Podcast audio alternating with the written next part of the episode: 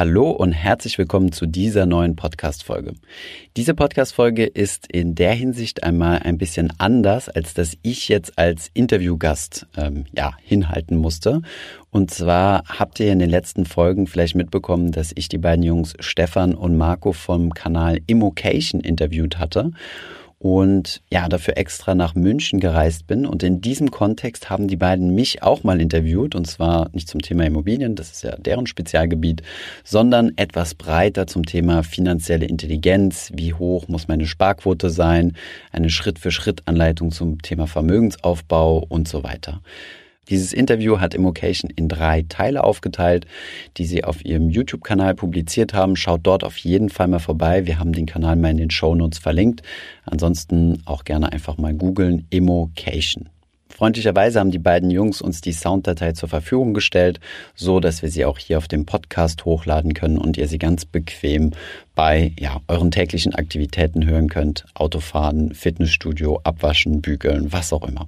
Viel Spaß beim ersten Teil meines Immocation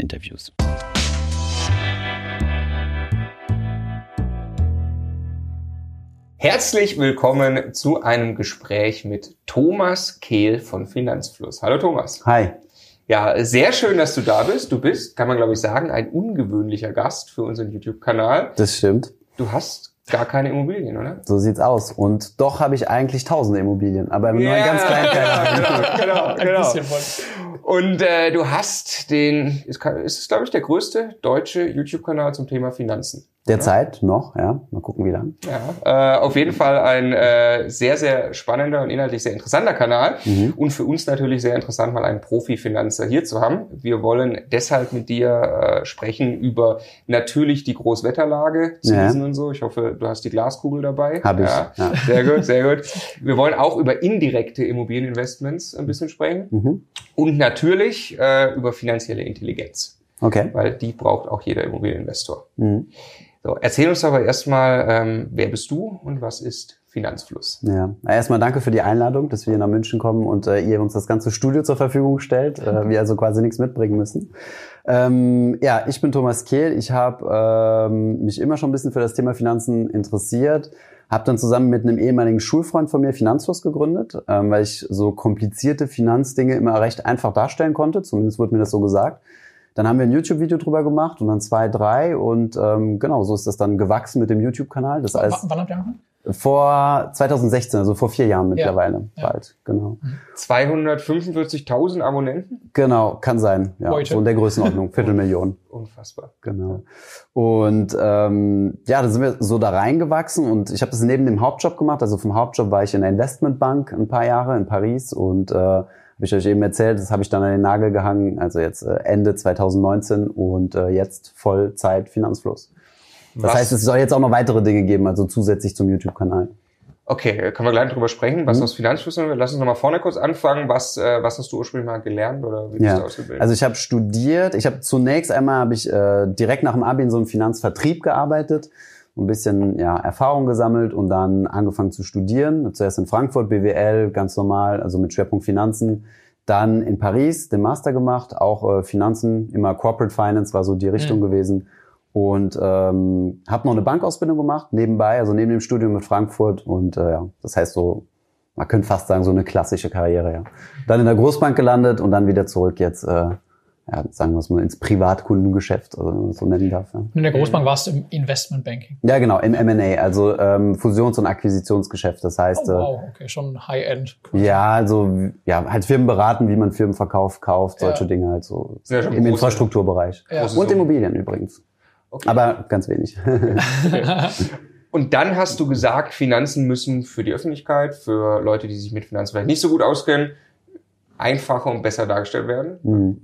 Also es gab damals, als wir 2016 angefangen haben, noch nicht so viele Kanäle. Ich glaube drei zum Thema Finanzen und das Ganze war super, super klein. Ich glaube, der größte hat damals 12.000 Abos gehabt oder so. Und ähm, das war noch eine ganz kleine Nische. Und da haben wir halt gesagt, na gut, das kann interessant sein. Wir testen das jetzt einfach mal an. Wir laden dann ein paar Videos hoch ähm, Arno, der hat, äh, ja, der hat so ein bisschen Erfahrung gehabt mit, ähm, wie heißt dieses Programm, also so ein ähnliches Programm wie Photoshop, wo du halt so kleine Grafiken machen kannst, mhm. hat das Ganze dann animiert und ähm, ja, das hat dann relativ gut funktioniert. Also ganz am Anfang so ein bisschen flach und dann kam so das Wachstum rein. Und dann hat sich das immer so weiterentwickelt. Wir haben immer weitergemacht, haben es dann irgendwann monetarisiert, so mit Affiliate. Und ähm, ja, mittlerweile, und dann, ja, irgendwann ist es uns halt über den Kopf gewachsen, dass wir so gesagt haben, okay, für eine reine Wochenendaktivität ist es zu intensiv. Und dann haben wir gesagt, na gut, wir müssen jetzt äh, umsteigen auf Fulltime. Ja. Und, und wir ist immer noch ihr beide. Ja, genau. Wir sind zu zweit und haben jetzt auch ein Team angefangen aufzubauen, die uns dabei unterstützen, was das Thema Video angeht, Webseite und solche Dinge. Also Hut ab und nochmal schöne Grüße an den Arno für die Grafiken. Ja. Ja. Ähm, Also wir haben auch viel immer mit Grafiken gerade am Anfang gemacht. Wir beide mögen das auch sehr, wenn das dann irgendwie logisch und strukturiert Genau. dargestellt wird, Sachverhalte. Aber das ist richtig Arbeit und richtig aufwendig, das in der Qualität Das zu machen. war viel Arbeit, ja. Wir haben das jetzt ein bisschen, also wir haben jetzt mehr Support in dem Bereich, aber am Anfang ging da pro Video, also viele, viele Abenden in der Woche und das ganze Wochenende drauf. Ich habe ich hab heute Morgen ein Video von euch noch geschaut und habe wieder mir gedacht, wie einfach bei jedem Satz, der ein neues Thema aufmacht, irgendwas grafisch sich verändert, um Mhm. das nochmal zu visualisieren. Ja, das war's, aber es ist super geil, ne? weil es ist ein anderes Zuschauen, als wenn ich einfach nur Ja. eben in die Augen schaue. Ja. Ja. das Ziel war halt so, äh, also langfristigen Content zu kreieren, den Ja. du halt später nochmal schauen kannst. So ein bisschen ja, ja. wie so ein Nachschlagewerk. Ja, ja, ja, Ja. ja, Ja. genau. Was würdest du sagen, sind die größten Themen, die eure Community bewegt? Ja. Ähm, also angefangen haben wir mit so, also wirklich so Richtung Lexikon. Ne? Was ist eine Aktie? Wie entstehen Börsenkurse? Was ist eine Anleihe und so weiter? Nur irgendwann hast du das ganze Thema abgedeckt und dann ging es halt mehr so Richtung Strategie. Was ist eine Dividendenstrategie? Aktives Anlegen? Was ist der Unterschied zwischen einem ETF und einem Investmentfonds und solche Dinge?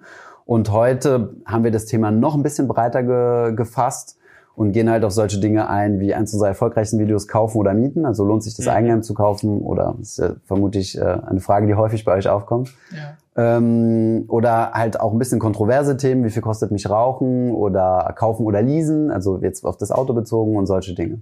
Also also mehr ein bisschen breiter gegangen und gleichzeitig halt auch viele Videos halt mit Tipps, also so, ja, keine Ahnung, so 10 Minuten Videos, wo du mal so die Grundlagen erklärst, was du bei Finanzen, worauf du achten musst. Ne? Mach dir Notgroschen, keine Schulden, solche Dinge, so Basics halt. Ja, ja.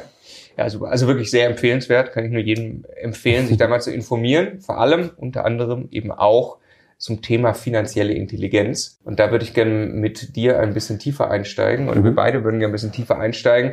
Ähm, also wir selbst haben auch unsere Lektion hinter uns zum Thema Oh ja. finanzielle Intelligenz, kann man Okay. glaube ich sagen. Also wir haben Das immer sagen, klingt nach verbrannter Erde irgendwo. ja, wir haben einfach Geld rausgehauen. Okay. Also wir haben relativ schnell, relativ gut verdient als Angestellte nach dem Mhm. Studium, am, am Job und haben plötzlich gemerkt im Vergleich zum Studentendasein, oh Mensch, da ist ja viel mehr Geld auf dem Konto. Und es kommt jeden Monat Wir zuverlässig. können ja jetzt ständig Ja. essen gehen Genau. und man kann ja auch noch ein Auto leasen. Das kenn und ich, ja. Irgendwann merkt man eben, Mhm. oh, brutal, also äh, was da eigentlich alles rausgeht. Dann eben Mhm. erste Immobilie gekauft, da habe ich damals mit der Finanzierungsberaterin gesprochen. Mhm. Die gesagt, ja, sie haben ja ein ganz gutes Gehalt. Das haben sie auch äh, jetzt ja einige Jahre gehabt. Dafür Mhm. haben sie aber echt wenig Geld. Ja, So, Okay, kriegen wir es trotzdem hin. Cash gesagt. Genau, und dann so gerade so, okay, die, die erste Immobilie quasi hinbekommen und da Mhm. dann eben einiges gelernt und deshalb finden wir beide eben, das Thema ist sehr, sehr wichtig. Mhm. Ähm, Zumal es halt diesen Zwangsspareffekt hat, ne, über den ihr auch häufig sprecht und der super, super wichtig ist. bei, bei der Immobilie dann, Mhm, genau. Es genau. hat aber auch für uns überhaupt mal uns ready zu machen für die Immobilie, Mhm. äh, hat bei uns bedingt, dass wir erstmal finanziell intelligenter werden Mhm. und, und, und so vorgehen.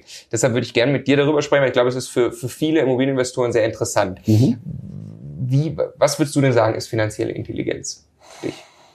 Hm, ja, breit gefasste Frage. Also ich denke, es gehören so viele kleine Elemente dazu, aber auch so, ein- so ein gewisses Standard-Mindset halt, was du, was du gesagt hast, so diese, vielleicht halt mal so das Einkommen und das Sparen ist bei den meisten, also das muss irgendwie gekoppelt werden. Ich denke mal, das ist so das, das Wichtigste zunächst erstmal, dass du das verstehst. Selbst wenn du ein hohes Einkommen hast, bedeutet es noch nicht, dass dich das reich macht in irgendeiner Form oder dass du damit äh, irgendwie dem Thema Altersarmut entgehst oder solche Dinge, sondern ja, das denke ich mal ist erstmal so eine wichtige Erkenntnis. Dann das Thema Schulden würde ich auch sagen, das gehört auch dazu.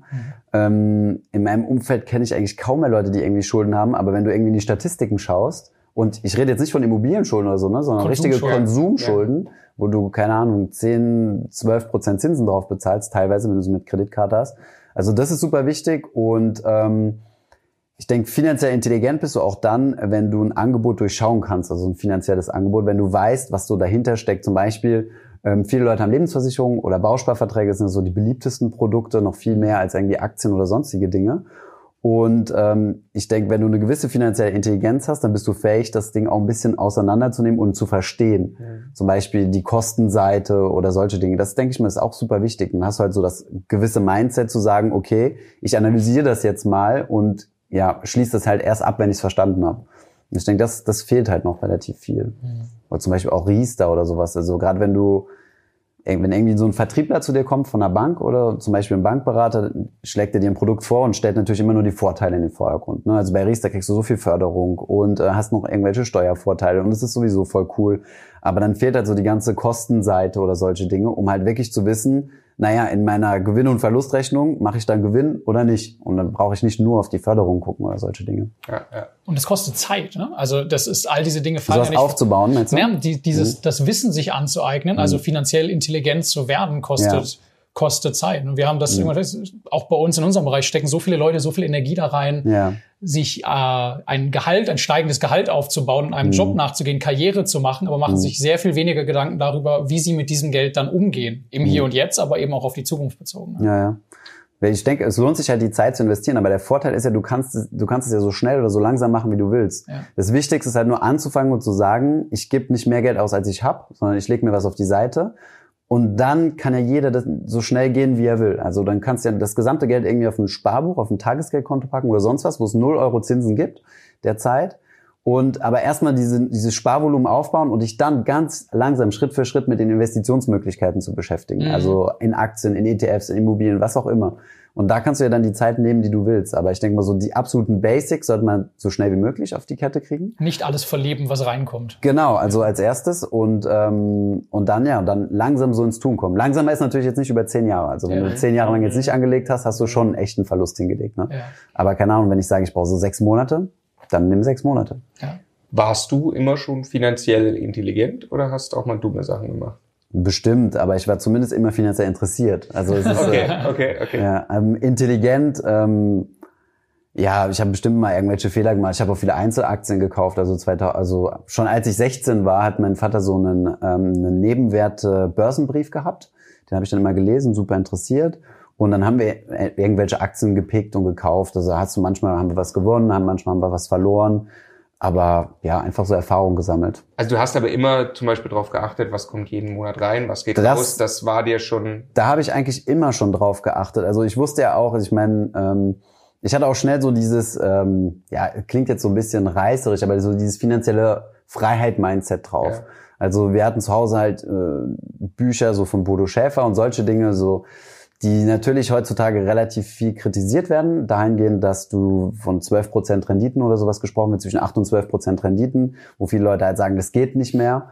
Okay, das sei jetzt mal dahingestellt, aber so dieses Mindset wenigstens zu haben, dass du vermögend werden willst oder sogar die finanzielle Freiheit erreichen willst, das hilft dir halt. Und dann weißt du auch, selbst wenn du 15.000 Euro pro Monat verdienst, reicht das nicht, um finanziell frei zu werden. Und dann hast du halt direkt so im Kopf, ähm, okay, ich muss was auf die Seite legen. Ja. Und ich meine, ich habe ja auch, ähm, also gerade für mein Studium habe ich mich ja ganz gut verschuldet, also circa 60, 60.000 Euro über das gesamte Studium hinweg. Und das ist ja dann auch eine finanziell fundierte Entscheidung, die man treffen muss und sagen, okay, lohnt sich das hinten raus? Mhm. Und da habe ich natürlich auch verglichen zu sagen, okay, ich gehe jetzt in Anführungszeichen eine normale BWL-Uni und bist dann halt in so einem riesigen Pool an BWLern. Oder du sagst, ich gehe irgendwie privat ein bisschen nischiger, muss halt viel Geld in die Hand nehmen, ist auch schwieriger reinzukommen. Dafür hast du dann im Durchschnitt aber höhere Gehälter. Mhm. Und ja, kannst dann die Schulden schnell zurückbezahlen. Das sind halt so Entscheidungen, die man dann halt treffen muss. Ne? Was kannst du für ganz konkrete praktische Tipps geben? Sagen wir, mhm. es ist jemand, der hat jetzt äh, gerade einen Job angefangen, äh, sieht auch vielleicht, da kommt erst gutes Geld rein, hat vielleicht auch noch vor, irgendwann mal eine Immobilie zu kaufen, mhm. muss jetzt auch ein bisschen Eigenkapital zusammenkriegen. Wie würdest mhm. du vorgehen, ganz praktisch in den, in den Alltagsfinanzen? Ja, ähm, ich denke, was du so gesagt hast, vielleicht eine Immobilie kaufen. Also da würde ich mir als erstes schon mal einen Plan machen und sagen, was, was sind so die Ziele? Das, ich denke mal, das ist so das Wichtigste, weil wenn du sagst, ähm, ich möchte jetzt Geld auf die Seite legen, dann ist ja die Frage für was. Wenn du zum Beispiel sagst, eine Immobilie in fünf Jahren oder sowas, dann lohnt sich zum Beispiel eher weniger bis gar nicht am Aktienmarkt zu investieren. Mhm. Von daher ist es schon wichtig, dass du dir als erstes deine Strategie überlegst, was willst du überhaupt machen? Idealerweise diese Strategie auch nicht änderst, wobei wir wissen, dass es schwierig ist, weil deine Lebenssituation ändert sich, äh, deine Einstellungen oder vielleicht lernst du jemanden kennen und so weiter. Ähm, von daher erstmal den Plan machen.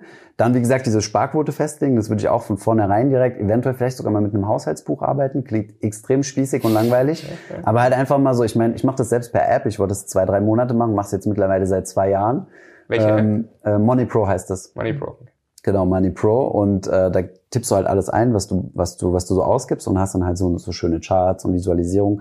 Und darauf, auf der Basis kannst du halt deine Sparquote festlegen die du direkt am Anfang überweist. Und zwar dann, wenn das Geld aufs Konto kommt mhm. und nicht erst später. Mhm. Auf ein eigenes Konto. Separat, eben, ne? genau. Also dieses Mehrkontenmodell genau. ist auch was, was, was du ja. erklärst. Sonst wird es nämlich chaotisch. Ja. Also wenn du sagst, ich bleib bei derselben Bank und machst irgendwie auf ein Tagesgeldkonto, das ist wiederum was anderes. Also das ist so der Notgroschen. Das ist so das Erste, wo du einen Haken dran machen solltest. Drei bis vier Netto-Monatsgelder für irgendwelche ja, irgendwelche unerwarteten Dinge. Auto geht kaputt oder du musst umziehen, musst eine neue Kaution stellen, die alte ist noch nicht frei. Ja äh, geworden, ähm, du musst neue Möbel kaufen oder sonstige Dinge, dass du da nicht in den Dispo-Kredit rein musst und, ja. und 10% zahlst.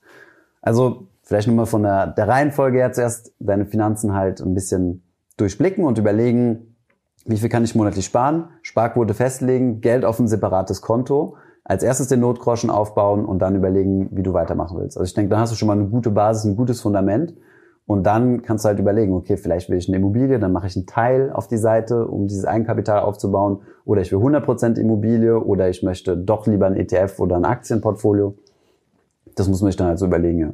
Wo würdest du heute Geld hinlegen oder was würdest du empfehlen, wenn ich wirklich, sagen wir, in zwei, drei Jahren eine Immobilie kaufen möchte? Ich ja. brauche dafür 20.000 Euro irgendwie. Ja. Was, was würdest du heute machen? Kannst du eigentlich so gut wie nichts machen. Also Tagesgeld oder Festgeld, idealerweise Festgeld, weil dann bist du ein bisschen gebunden. Aber wenn du dann doch dein Traumobjekt ein bisschen früher findest, ein mhm. paar Monate früher und dann irgendwie das Festgeld kaputt machen musst, kriegst du gar nichts und musst sogar Strafzinsen zahlen. Mhm. Also von daher auf zwei Jahressicht eigentlich lohnt sich da echt nur Tagesgeld. Ja. Wenn du flexibel bist und sagst, okay, es kann in zwei Jahren sein, aber auch ein bisschen mehr, dann kannst du vielleicht einen Teil davon in Aktien investieren oder in P2P-Kredit oder irgendwas, was ein bisschen mehr Zinsen abwirft da musst du aber auch die Flexibilität haben, zu sagen, gut, ich kaufe es jetzt doch ein Jahr später, ja. wenn, weil ich gerade im Crash bin oder so. Ja. Aber ansonsten würde mir da jetzt spontan nichts Besseres einfallen. Kein Zauberhut. Kein, nee. Wahrscheinlich ist da am Ende der, der Schlüssel zum Erfolg einfach die Disziplin zu haben, ja. äh, das zur Seite zu legen und ob das dann noch zwei Jahre verzinst wird, ja. mein Gott. Das ne? spielt dann auch, ja, bei 20.000 Euro ist das ja auch nichts Großartiges. Ja, ne? ja, genau. Selbst wenn du noch zwei Prozent Zinsen irgendwo kriegen würdest. Was ist denn so, du beschäftigst dich, glaube ich, auch wirklich im Bevölkerungsschnitt dann damit, was ist denn eine, eine gute Sparrate? Was sollte oder kann ich denn sparen? Also mal mindestens vom Netto mal mindestens zehn Prozent, weil das reicht auch gerade mal so, um dir eine Notgroschen aufzubauen und irgendwas für die Rente zu machen. Jetzt mal ganz egal, ähm, was es jetzt konkret ist. Ähm, alles über zehn Prozent bis 20 Prozent ist gut und über 20 Prozent hinaus ist schon sehr gut. Also wenn du so auf eine 30 Prozent Sparquote kommst, ähm, dann fährst du eigentlich schon ganz gut. Ne? Und dann gibt's natürlich noch diese ganze Frugalistenbewegung, weiß ich, kennt ihr sicherlich auch, ja. ne? wo es dann darum geht, mich so viel wie möglich einzuschränken und die spannen dann 60, 70 Prozent. Aber ich denke, es hängt auch viel von deinem Gehalt ab. Wenn du jetzt zum Beispiel wirklich irgendwo am, am Mindestlohn verdienst oder so, dann kannst du keine 30 Prozent auf die Seite legen ja. oder so. Dann würde ich halt versuchen, das, was geht, und dann alle Energie draufstecken, mehr zu verdienen. Weil da hast du dann einen höheren Hebel. Ja. Und wenn du halt viel verdienst, zu sagen, sich bewusst zu sein, okay, ich verdiene viel, ich habe diesen Vorteil, dann kann ich auch ein bisschen mehr auf die Seite legen, 40 Prozent oder so. Also während meiner aktiven Zeit habe ich die Hälfte gespart. Ich hatte ja vorher diese, diese Schulden, ne, diese Studienschulden, die haben mich automatisch diszipliniert, zu sagen, mhm. ich zahle es zurück und es hat, ich, ich wollte das auch schnell loswerden, dann habe ich noch mehr auf die Seite gelegt, um das, äh, ich konnte so viel Sonderzahlung machen, wie ich wollte und war dann bei äh, 50, 60 Prozent Sparquote. Ja. Ich finde, du hast einen ganz interessanten Punkt gerade relativ schnell gemacht, nämlich dieses, wenn ich mhm. am Anfang meiner Karriere bin, wenn ich jung bin, ja. vielleicht studiert habe, mhm. dann ist der Hebel Zeit möglicherweise wirklich in der Karriere richtig aufgehoben, ja, ne, weil ich mhm. da schnell Schritte nach oben mache genau. und irgendwann kippt das, wenn mein mhm. Gehalt einen gewissen Punkt erreicht hat, mhm dann lohnt es sich wahrscheinlich sehr viel mehr Energie und Zeit zu investieren. Was tue ich jetzt mit diesem Geld? Mhm. Weil dann äh, einfach die Summe auch wirklich ein Hebel ist, ne? die, ja. ich, die ich bewegen kann. So. Mhm. Und den Punkt muss jeder für sich so ein bisschen festmachen. Aber es, diesen Shift im Kopf irgendwann zu machen, ich glaube, viele Leute verpassen den Punkt. Die rennen dann mhm. mit 30, mit 40, mit 50 immer noch dem nächsten Sprung in der Gehaltsstufe hinterher, ja, ja. während eigentlich der Hebel der schon ein bisschen liegt. spät dann ist. Ja, genau. Mhm. Ja. Nee, stimmt schon, hast recht. Und ich meine, was auch ein super guter Tipp ist, den wir häufig geben, ist so, wenn du anfängst und deine Sparquote festlegst, also anfängst im Berufsleben, meine ich, dann ist es halt nie so einfach wie zu dem Zeitpunkt, weil du fängst, du ja, springst ja, im Idealfall ja, der Lebensstandard ist noch nicht null, da. Genau, genau, der Lebensstandard ist noch nicht da. Und dann hast du deine deinen festen äh, Sparquote und dann würde ich auch einen zweiten Prozentsatz festlegen. Das erste ist die Sparquote, so viel Prozent vom Gehalt nehme ich. Und dann der zweite Prozentsatz, den ich festlegen würde, ist wie viel Prozent von meinen Gehaltssteigerungen spare ich. Ja, ja, genau. Und der, der muss auch fix sein. Und das heißt, jedes Mal, wenn du 100 Euro mehr kriegst, legst du x Prozent, zum Beispiel, der soll dann über 30 Prozent sein, 60 Prozent. Und dadurch kriegst du dann halt nochmal, steigt deine Sparquote auch und Dein Lebensstandard steigt auch, du hast genau. mehr Geld, aber eben sparst den Großteil bei 60 Prozent. Genau. Ne? Ja, Wir beide mussten einen ganz harten Cut machen. Also wir haben einfach dann ein Unternehmen gegründet und hatten plötzlich gar kein Geld mehr. Genau. Äh, das hat uns dann extrem, dann haben wir uns wieder jetzt äh, so langsam quasi hochgearbeitet. War das eine wertvolle Erfahrung extrem wertvoll. Ja. Also ich habe heute noch ein schlechtes Gewissen, wenn ich irgendwie zu teuer essen gehe ja. äh, und denke so, oh, wow. also da gab es eine Zeit, da hätten wir das echt mhm. nicht gemacht. Ne? Ja. Das geht mir genauso. Also ich bin äh, ja jetzt neu nach Berlin gezogen und habe äh, ewig gezögert, ob ich mir so einen Schlagbohrer kaufe, ne? Ja. um, um Dings. Eigentlich ganz blöd, das macht dich nicht ärmer, ne? Aber du, du zögerst dann und überlegst und fünfmal und vergleichst und dann habe ich mir jetzt gestern gekauft. Aber es sind so Dinge, wo das stimmt, wenn du mal so eine disziplinierte Art entwickelt hast, dann hinterfragst du auch die Dinge. Und wenn du sie, wenn du sie dir dann doch gönnst, also doch mal essen gehst oder solche Dinge, dann macht es auch umso mehr Spaß. Ja, genau. Was hat er gekostet, der Schlagbohrer? Ja, nicht viel, 80 Euro oder so. Okay. Ja, ja, ja. Ähm, Keine Hilti. Du, Stefan hat bei Hilti gearbeitet. Also, ich habe bei Hilti mal gearbeitet. äh, nee, keine Hilti für 80 Euro wahrscheinlich. Mhm. ähm, du hast gerade noch gesagt, mehr verdienen. Mhm. Und ich weiß, du sprichst da auch mal drüber, wie kann ich denn mehr verdienen? Was kann ich tun, um mehr Geld zu verdienen? Ja gut, ein, ein, häufiger Tipp, also wenn du dir halt anguckst, wo am meisten verdient wird, ist natürlich im selbstständigen Bereich. Ähm, jetzt scheuen wir uns aber so ein bisschen davor, die Leute zu, dazu zu bringen, irgendwie in die Selbstständigkeit zu gehen, ohne eine gewisse Idee oder so zu haben. Von daher würde ich erstmal gucken, was man im Einkommen, also im Angestelltenverhältnis machen kann. Mhm. Ähm, zunächst mal verhandeln, nachfragen, was man, ob man, ob man mehr haben kann. Dann das Humankapital aufbauen. Das ist super wichtig und halt überlegen, ähm, in der Firma, wo ich jetzt bin, was kann ich da irgendwie besser machen? Was kann ich da, wo kann ich da irgendwie ein Problem lösen, um dann mehr, mehr zu verdienen? Und ähm, ja, ansonsten irgendwie was nebenbei aufbauen. Ich meine, das haben wir ja auch gemacht. Mit Finanzus haben wir es nebenbei angetestet und dann wurde es halt zum Hauptberuf, als wir irgendwann mit Finanzus mehr verdient haben als im, im normalen Job. Ja, aber ich denke, das weiß ich jetzt nicht, ob das so in das Thema Finanzen reinpasst, zu sagen, mehr verdienen, ob wir da so die besten Ansprechpartner sind, weil es hängt ja auch immer drauf, also davon ab, in welchem Sektor du bist, ne? also wo du mehr verdienen kannst. Aber ich denke mal, das ist auch so ein Hebel, wo du echt dran arbeiten musst. Du hast die, die Spardauer, also wie lange investiere ich oder Investitionsdauer. Ja. Du hast den Zinssatz und du hast das Einkommen, ja. an dem du arbeiten kannst. Ja. Ja, also ich fand also Und da muss man halt echt dran arbeiten, ja. Humankapital, ähm, mhm. so, ich, ich, weiß noch, wo ich meinen ersten richtigen Job hatte, mhm. äh, bei IBM damals, da habe ja. ich mich einfach mal beschäftigt mit irgendeiner neuen Projektmanagement-Software. Ja. Die war ziemlich kompliziert und so. Und dachte, boah, die kennen das alle schon und so. Mhm. Und äh, drei Monate später stelle ich raus, ich war der, der es mit Abstand am besten kann. Das hatte sich noch nie jemand damit beschäftigt. Ja. Und plötzlich war ich irgendwie total gefragt, weil ich in jedem Projekt diese Software einrichten mhm. konnte. So, es war jetzt nicht allzu schwer. Es war einfach mhm. nebenbei mit was beschäftigt und das hat sich richtig ausgezahlt langfristig, bin ich äh, bin ich überzeugt von. Ne? Mhm. Ja. Ja, das ist wichtig. Also das, ich denke aber, ja, da können wir keine so allgemeinen Tipps zu geben, weil das hängt immer so von der individuellen Situation ab. Ne? Ja, ja. Okay, dann lass uns mal ein bisschen, bisschen, äh, bisschen größer noch die Frage formulieren. Okay. Eine sehr beliebte Frage. Mhm. Wie wird man reich? Okay. Ja? Also viele Leute wollen auch viel Geld verdienen. Äh, ich glaube, wir, wir, wir drei wissen, dass auch YouTube-Videos, die man so betitelt, äh, relativ gerne aufgerufen werden. Genau. Ähm, es, äh, du hast dich aber, glaube ich, auch da wirklich mit auseinandergesetzt, mhm. auch ein bisschen akademisch auseinandergesetzt. Mhm. Akademisch ist ein großes Wort, aber wir haben uns verschiedene Studien angeschaut. das finde ich schon akademisch, ja, im mhm. Vergleich zu dem, was man sonst auch findet. Ihr habt mehr gemacht, als irgendwelche Thesen aufzuschreiben. Ja, ja genau. Genau. genau. Ähm, wie wird man reich? Ja. Ähm, wie gesagt, da gibt es Untersuchungen dazu. Zunächst einmal ähm, ist der Anteil der Leute, die geerbt haben, eigentlich, also was wir festgestellt haben, deutlich geringer, als wir das jetzt erwartet haben oder so. Mhm.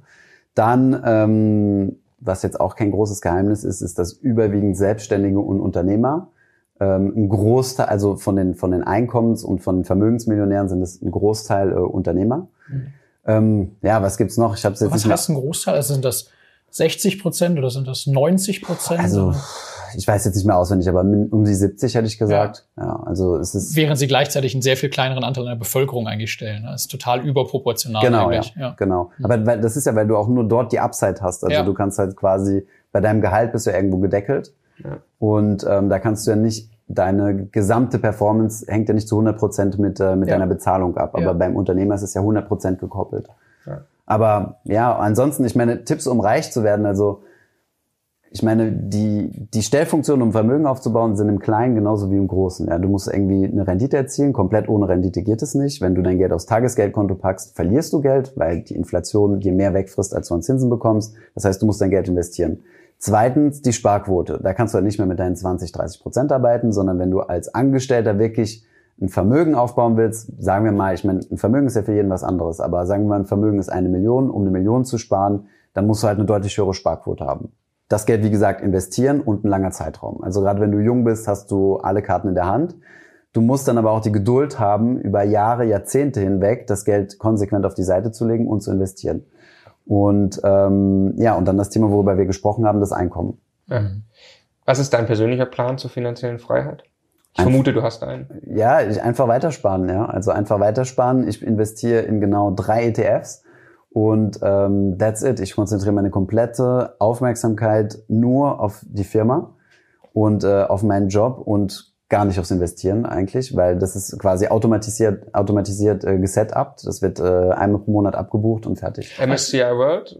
Also ein ETF, wollte da schon drauf, ins, drauf reingehen, ja. Also ich habe einen Klar. ETF auf dem MSCI World, einen ETF auf dem MSCI Emerging Markets und einen ETF auf so einem Global REITs Index. Ich glaube, das ist der FTSE NAREIT irgendwas. Ah, schön Immobilien, Immobilien genau. das ist schön. Ja, ja, habe ich jetzt mit reingenommen, weil wir verstärkt immer danach gefragt wurden und ich mich in das Thema auch reingefuchst habe. Ich war vom ETF-Angebot nicht so begeistert gewesen, was es hier im deutschen Markt gibt, was du kaufen kannst. Also du kriegst äh, so gut wie keine echten puren äh, REIT-ETFs und deswegen habe ich ein bisschen gezögert, aber ich habe es jetzt mit reingenommen ja. und äh, genau. Sprechen wir auch gleich noch über okay, Möglichkeiten gerne. der indirekten Immobilieninvestitionen, dann mhm. erklären wir gleich REITs noch. Ich hoffe, diese Podcast-Folge hat dir gefallen. Wenn ja, dann zöger doch nicht in deinem Umfeld, bei deinen Freunden und Bekannten von diesem Podcast zu sprechen und wenn du auf iTunes bist, dann lass uns doch gerne eine Bewertung da und einen Kommentar, denn das hilft uns, mehr Menschen zu erreichen und für das Thema finanzielle Bildung zu begeistern.